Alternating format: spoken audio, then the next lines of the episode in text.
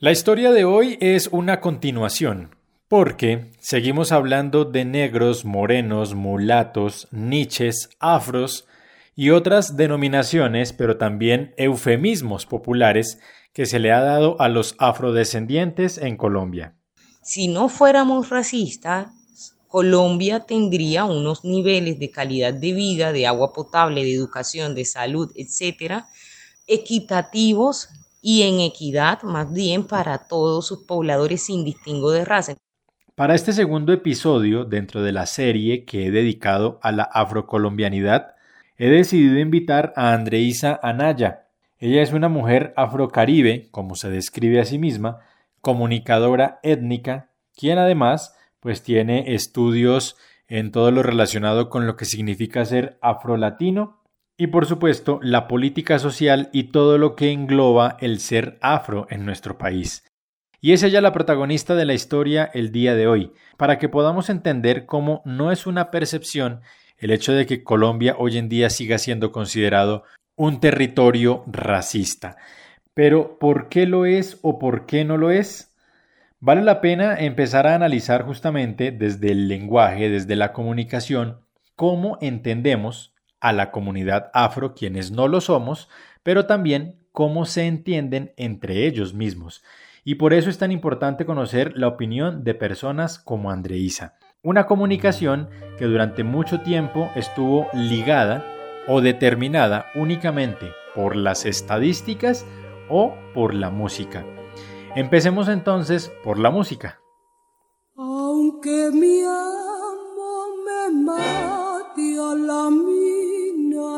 Yo no quiero morirme en un socavón. Yo no quiero morirme en un socavón.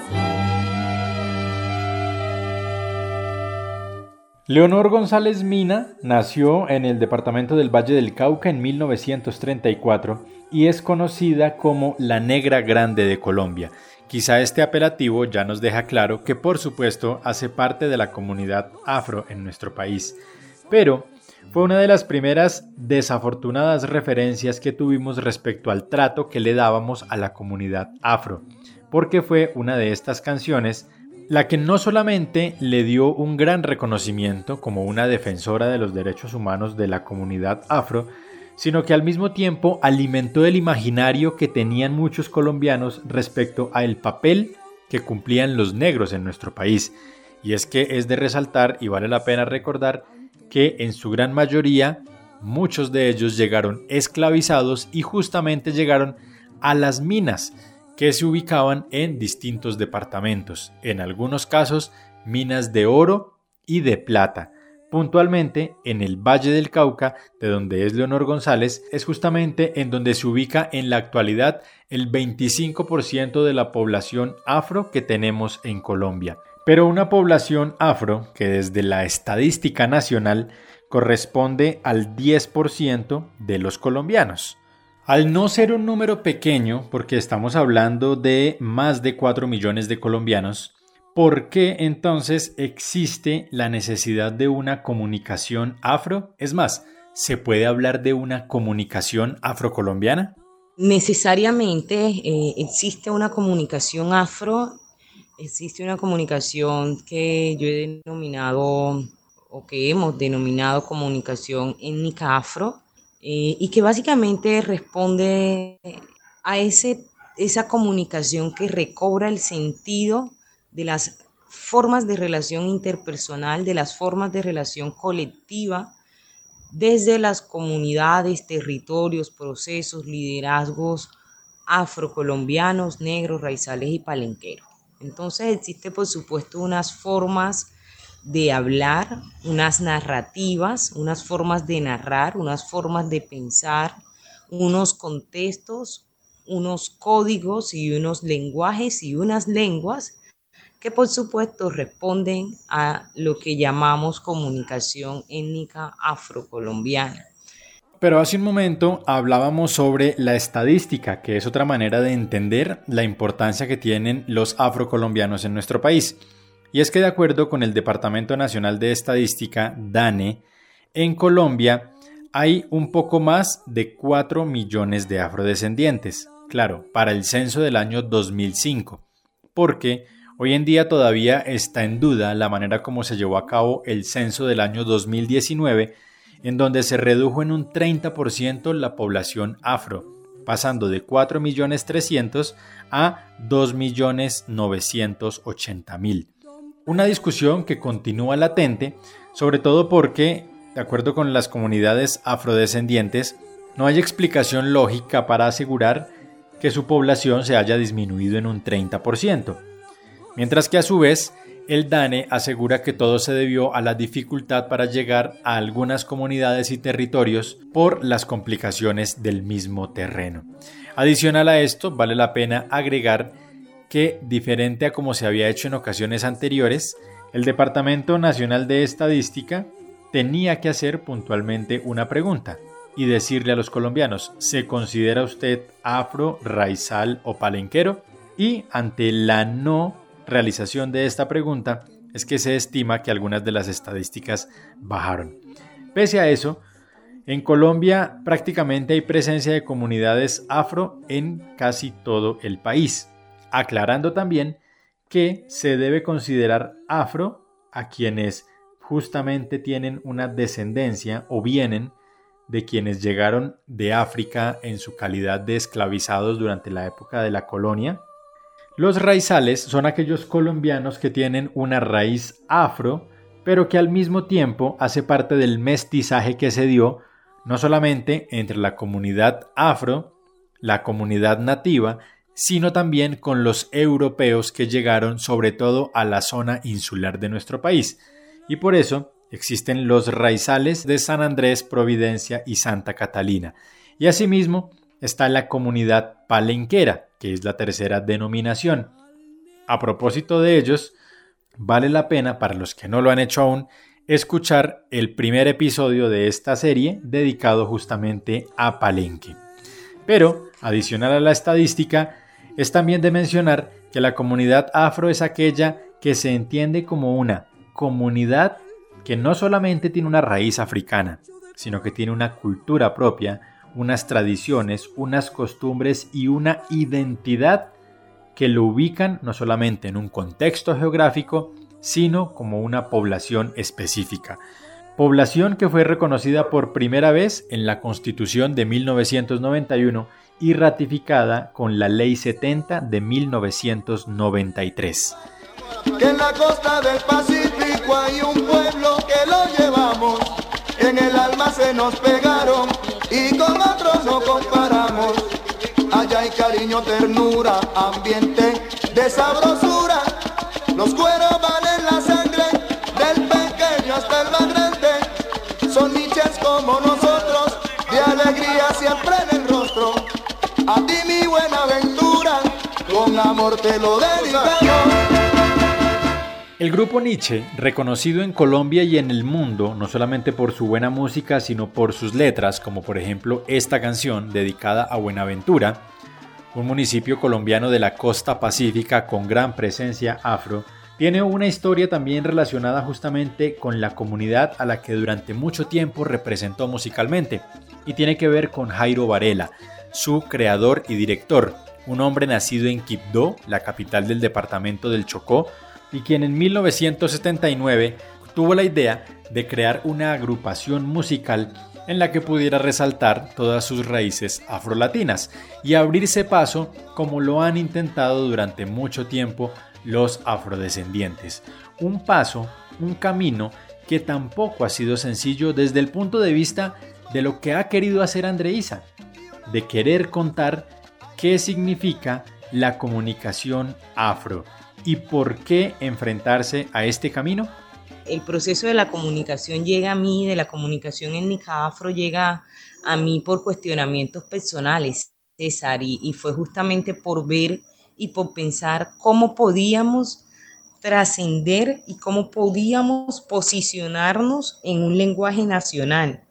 Eh, porque hasta ese momento, te estoy hablando seguramente de 2009, 2010, eh, consideraba cuando hacía algunas investigaciones al respecto que seguíamos hablándonos para el nicho de las mismas personas afros y de las mismas personas negras, raizales y palenqueras. Entonces mi cuestionamiento empezó en lo que hoy es eh, mi empresa llamada Mi Color Comunicaciones, en donde yo decía es que tenemos que hablar y, debemos tratar de que la constitución del 91 que ha sido nuestra arma de defensa y de lucha para todo y para la Constitución unida con la Ley 70, sea traducida para no solo para nosotros como afros y como negros, sino también para el país. Eh, y que el país sienta no solo simpatía, sino empatía alrededor del tema. Ahora bien, lo que resulta particular es que en el año 2021 sigamos hablando de racismo y de esclavitud, cuando se supone que Colombia abolió la esclavitud o hizo mejor un primer intento en 1821, es decir, hace exactamente 200 años, con lo que se llamó la ley de vientres, en la que, durante el proceso de independencia, se dijo que todos los hijos de los negros que nacieran en Colombia ya nacerían libres. Claro, algo que no se cumplió, sino hasta unos años después, cuando el 21 de mayo de 1851, es decir, hace 170 años, el entonces presidente José Hilario López decretó el fin de la esclavitud. Pero entonces, si la esclavitud dejó de existir, ¿por qué seguimos hablando de esto? ¿Es que realmente seguimos siendo un territorio racista? Colombia sigue siendo un país racista, absolutamente. Y lamentablemente estamos en un país en donde la abolición de la esclavización lo que hizo así es, es cambiar las formas de ese racismo. Entonces estamos frente a un racismo estructural, estamos frente a un racismo eh, sistémico. ¿Esto qué quiere decir, César? Básicamente que estamos en un país en donde la educación tiene unos niveles y una calidad paupérrima. Entonces no podemos hablar siquiera que tenemos calidad en los territorios. Estamos hablando de educación, estamos hablando de que en los territorios afro, en los territorios negros, raizales y palenqueros, tenemos una situación de salud paupérrima.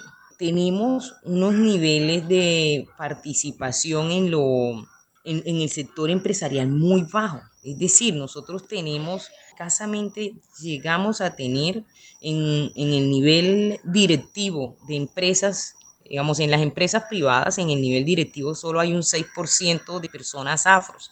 Esto quiere decir que de directores y de directoras en las empresas privadas en Colombia solo hay un 6%. Si hay 100 personas, solo 6 personas son afros. Eso ni siquiera representa la participación poblacional estadística de, de la población negra a nivel nacional, si habláramos de representatividad. Nuestros colegios son los que se encuentran en peor calificación de las pruebas del Estado, de las pruebas saber y de las pruebas PISA. Nuestros colegios, tenemos 20 colegios en los peores eh, sitios, tanto del Pacífico como en el Caribe, y son colegios que pertenecen al 100% de población afro. No, señor. Eso sí es. Palma. Pero sigamos con la estadística a propósito de lo que nos está diciendo Andreisa, porque no solamente existen las diferencias que ya nos está comentando, sino que al mismo tiempo la comunidad afro en Colombia es la que más bajos índices de participación y representación política tiene en nuestro país. Es en donde se presentan los índices más bajos de capacidad institucional para atender las necesidades de su comunidad. Es donde mayores dificultades existen para el acceso, permanencia y calidad en la educación. Igualmente, es en donde existen los mayores índices de desigualdad en el mercado laboral y ni qué hablar de cuando se habla de la posibilidad de un vínculo laboral debido al color de la piel. Y como si fuera poco, cada vez que se quiere realizar algún tipo de trabajo, de investigación o incluso de estadística respecto al tema del que estamos hablando, hay muy poca información sobre los afrocolombianos. Por fortuna existen mujeres como Sonia Basanta Vides, más conocida como Totó la Momposina. Es justamente esta mujer la que se ha encargado también, y como lo escuchamos al inicio de esta canción, de reiterar una vez más la necesidad de reconocer la herencia africana, y no solamente por los tambores o las letras de cada una de sus canciones, sino también por la necesidad urgente de continuar reivindicando los derechos de la comunidad afrodescendiente, algo que Andreisa llama resignificar el lenguaje, pero también se mezcla con la necesidad, sobre todo cuando hablamos de nuestros niños, de nuestros jóvenes, de hablarles acerca de la igualdad. Nos queremos desde nuestra diferencia y nos valoramos desde nuestra diferencia y eso es lo que nos hace importantes a cada uno de nosotros. Entonces a mis sobrinos, como te decía, afros y a mis sobrinos blanco mestizos, lo que yo intento mostrarles es justamente que cualquier compañerito en su colegio que están extrañando por estas épocas de COVID, que a cualquier compañerito en su colegio, en la calle o en el parque, sencillamente se les debe valorar sobre todo por su posibilidad de sonreírle a la vida y no por lo que sea o no sea físicamente. De dónde vengo yo, la cosa no es fácil, pero siempre igual sobrevivimos, vengo yo. Pero claro que se pueden lograr grandes cambios. Lo ha demostrado Andreisa con cada uno de sus trabajos. Lo han demostrado cada uno de los músicos que nos han acompañado el día de hoy.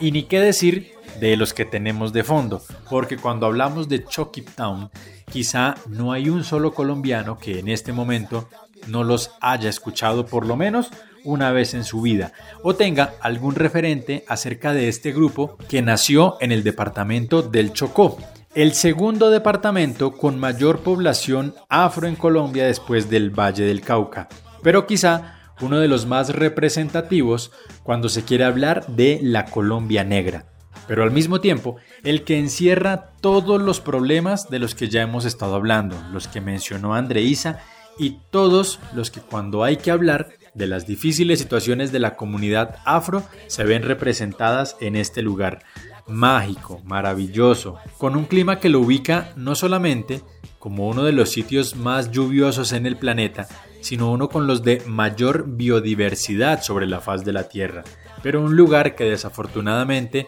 tras el olvido del Estado, la corrupción, el abandono, pero sobre todo la indiferencia de los colombianos, se queda rezagado cada vez más en cada uno de los aspectos que lo podrían hacer competitivo.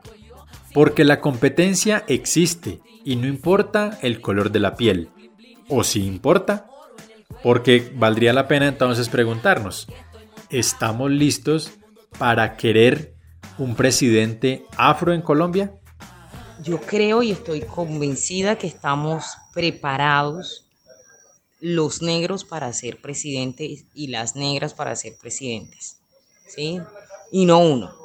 Creo que en este momento y a bien, luego de muchos años de dificultad, demás, todo como sabemos, tenemos personas, eh, colectivos que están preparados para.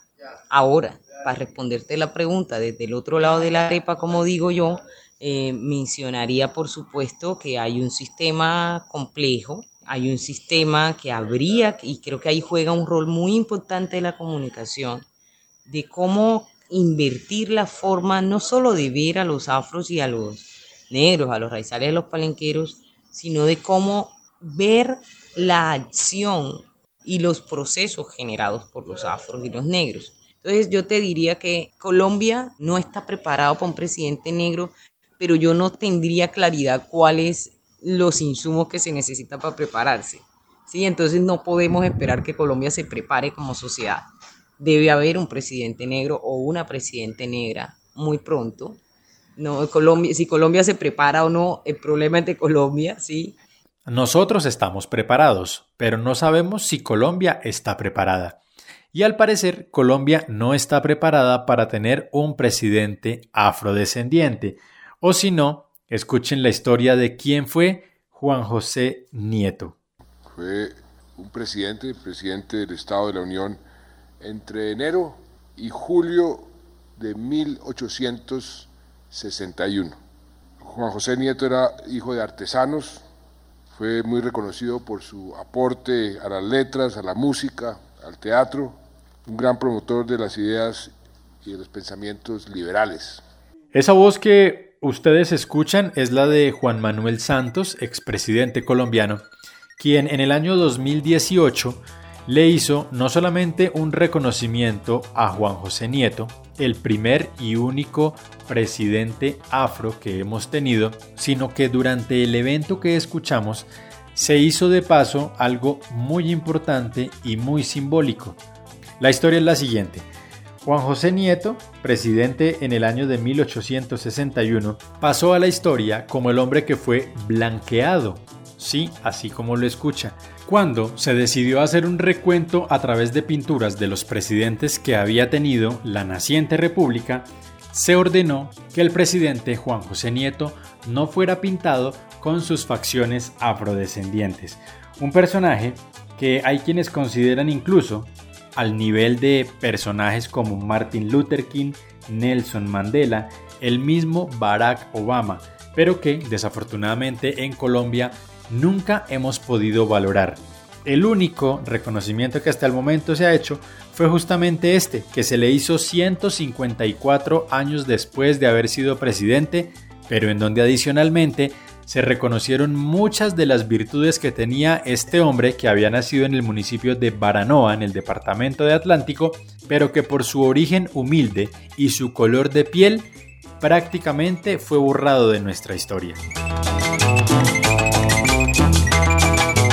Gracias a Andreisa, a cada uno de los músicos, pero también de los poetas, de los escritores, de los artistas en general y de una gran cantidad de personas, de periodistas, que poco a poco se han encargado de reivindicar los derechos de la comunidad afro, es que hoy, desde Rescatando Memorias, me atrevo a hacer ese llamado y esa reflexión para que pensemos si de verdad vale la pena que sigamos negando nuestra raíz y nuestra herencia africana. Una raíz que a propósito de la comunicación debe iniciar desde el lenguaje, porque cuando queremos hablar de un afrodescendiente, no sabemos cómo decirle. No es como nos guste, es sencillamente que igual que todos los colombianos, César, el primer derecho que tiene un niño o una niña, cualesquiera que sea su color de piel, el primer derecho apenas se sale del vientre de la madre es el derecho a la identidad. ¿Y eso qué se traduce? En el nombre César. Entonces, si usted, compadre, comadre, me quiere llamar a mí, no me diga negro, negrita, morena, tumbada, eh, no sé, mestiza, blanca, no. Porque este, y aquí viene el tema de la confrontación. César, esta pregunta no se la estarías haciendo a una mujer blanco mestiza, porque sencillamente a una blanca o mestiza no se le pregunta, ¿quieres que te diga blanca o quieres que te diga blanquita? Estamos en mayo y es justamente debido a eso que llegamos al segundo episodio dedicado a la afrocolombianidad. Una afrocolombianidad que también ha sido víctima del desarraigo por culpa del conflicto armado y del desplazamiento una comunidad afro que también ha visto cómo su cultura se está viendo desplazada, a veces ni siquiera por el accionar de personas externas, sino porque la misma discriminación a la que los hemos llevado ha hecho que se nieguen o que quieran olvidar las tradiciones que los hicieron un pueblo tan importante y tan trascendental para Colombia y para el mundo. Por eso desde aquí la invitación para seguir abordando estos temas.